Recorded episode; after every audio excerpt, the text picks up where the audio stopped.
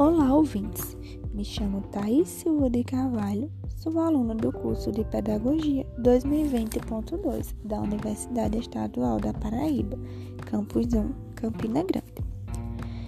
E nesse episódio de podcast, irei falar sobre a educação das meninas no orfanato Dom Urico.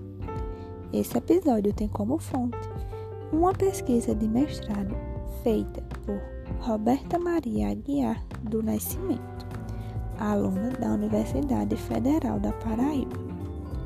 O orfanato Dom Rico foi construído na Avenida João Machado, na cidade da Paraíba, hoje conhecida como João Pessoa, atual capital.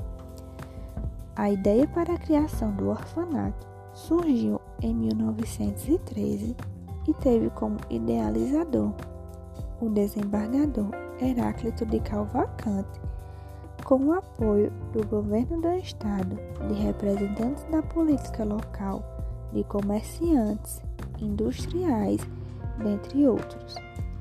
E foi criado não somente como abrigo para meninas órfãs, mas também como uma instituição educativa destinada às meninas pobres que precisavam de formação como uma forma de garantir seu futuro, que para os responsáveis da instituição não ia ser além das prendas domésticas. A educação das internas era voltada para o preparo no mundo do trabalho.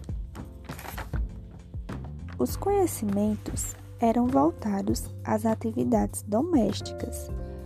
Quando algum sócio da instituição solicitava os serviços de alguma das internas, se tratava de um trabalho não remunerado, onde as meninas trabalhavam em troca de abrigo e comida.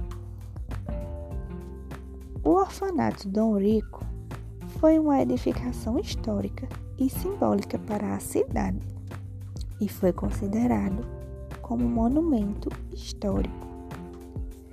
As internas chegavam ao orfanato por volta de 6 a 11 anos.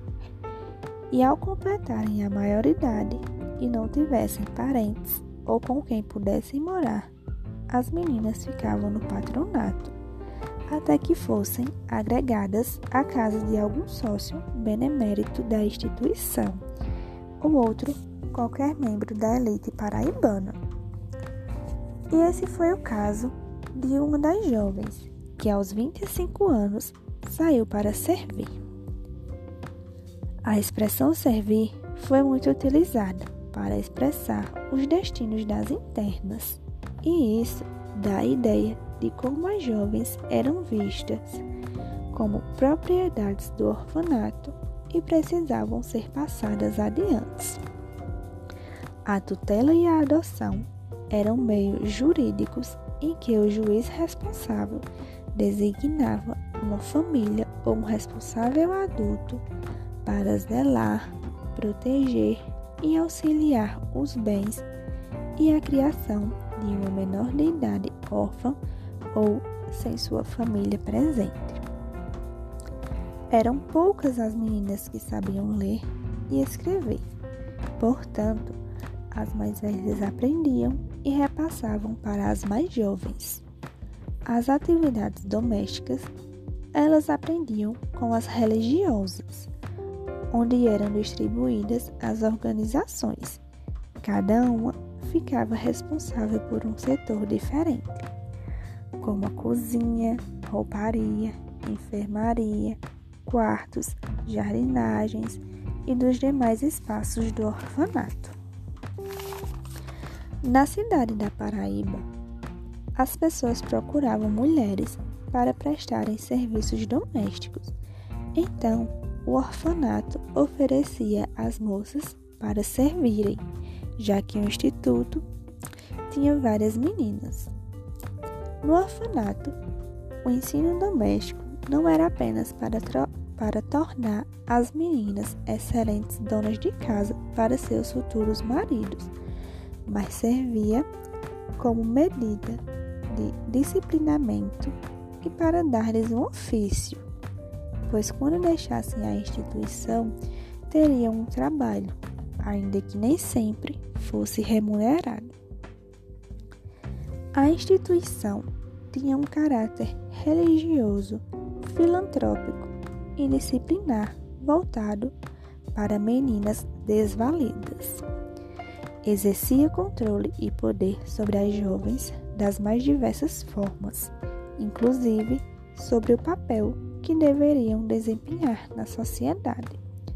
O ensino oferecido às jovens era fundamental para a conformação dos seus destinos e de se manterem na condição de subalternas, contribuindo para o funcionamento da sociedade paraibana, tal como se encontrava na época.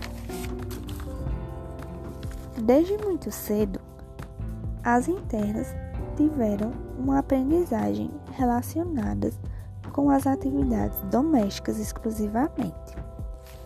Não precisavam desenvolver hábitos e costumes modernos, já que não frequentavam lugares que requeriam habilidades civilizatórias.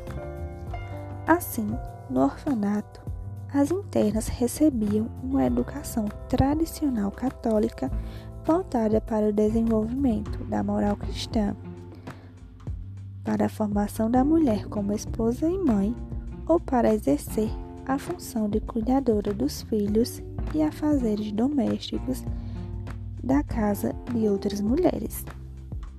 Desde já, agradeço a todos que ouviram esse podcast e que se sintam à vontade para ouvirem os demais.